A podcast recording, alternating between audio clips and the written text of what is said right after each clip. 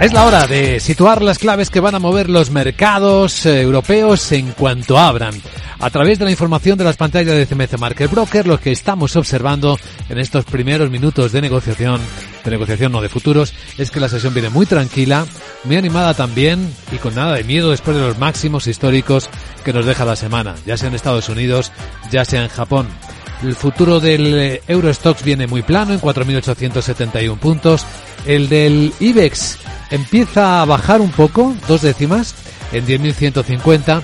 El americano sigue igual de plano, el SP en 5.100 ahora mismo en las pantallas.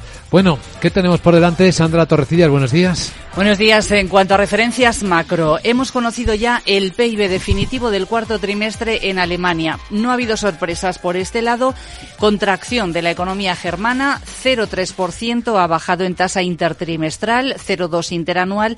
Y si observamos cómo se ha visto arrastrada la economía alemana por la caída de la inversión, que ha cedido casi un 2%. El consumo privado, sin embargo, ha subido 0,2. El gasto público también un poquito, 0,3%.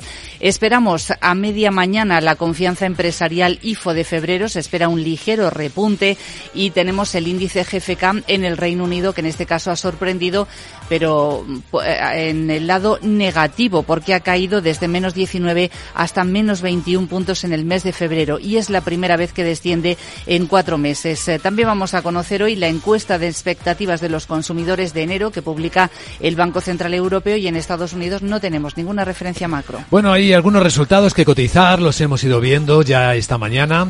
Vamos a ir adelantando en este informe de preapertura.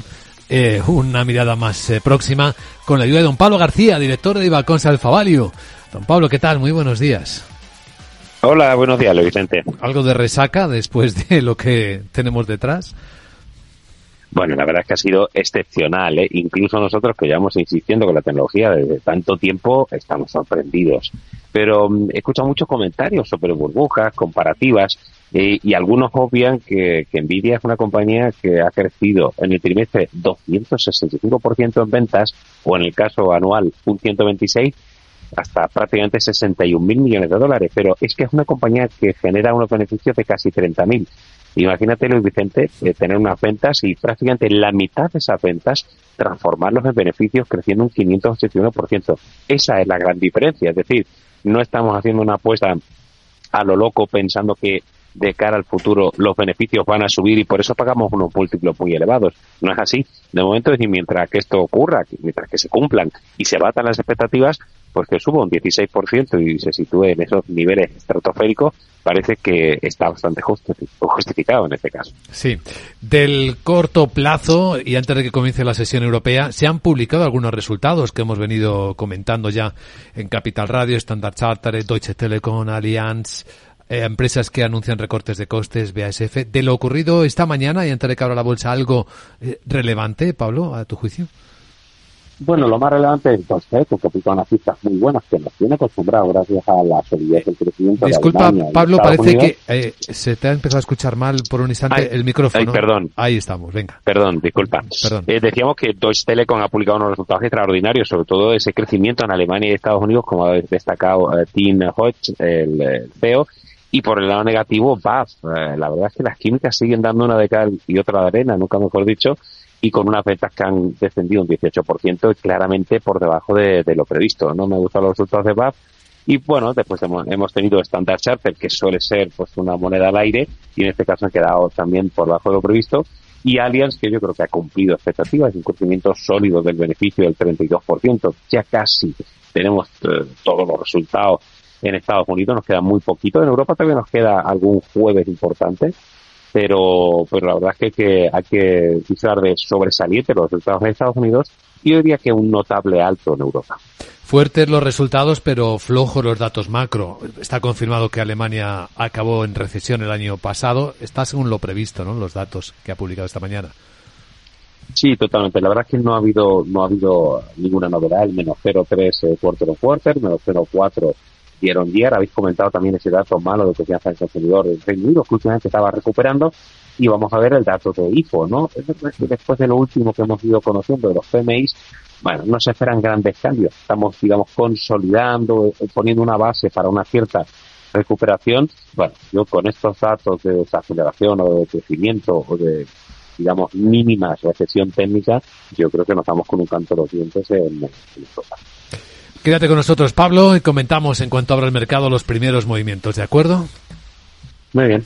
Bueno, pues entre estos primeros movimientos efectivamente habrá que cotizar resultados. Ya hemos adelantado algunas claves importantes de ellos de Standard Chartered, eh, eh, por ejemplo, Sandra. Sí, que además ha anunciado un plan de recompra de acciones de mil millones de dólares. Ojo, porque eleva el dividendo un 50%, aunque también reconoce que tiene que volver a hacer provisiones eh, por su participación en el banco chino Bohai Bank. Y por cierto, el salario de su consejero delegado ha subido un 22%, hasta 10 millones de dólares. Pues enhorabuena para él. ¿El resultado de Deutsche Telekom?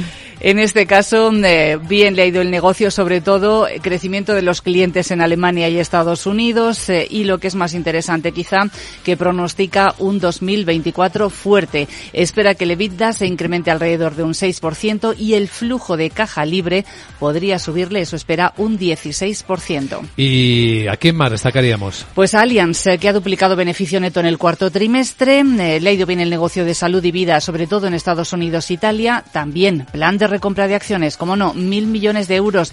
Eleva además el dividendo. Eh, bueno, pues estamos a punto de comenzar. Eh, comenzar la sesión. ¿Alguien más? Pues por ejemplo, en la Bolsa Española nos vamos a fijar en empresas para las que tenemos recomendaciones. para AENA, Citigroup le sube precio objetivo desde 160 hasta 189 euros por acción. Y en el caso de Repsol, que presentó ayer resultados, JP Morgan le sube el consejo, lo tenía en neutral, ahora lo eleva hasta sobreponderar. Y también el precio objetivo, desde 16 hasta 17,5 euros por acción. Bueno, pues esta es la información. El mercado despierta. A continuación en Capital, la Bolsa y la vida.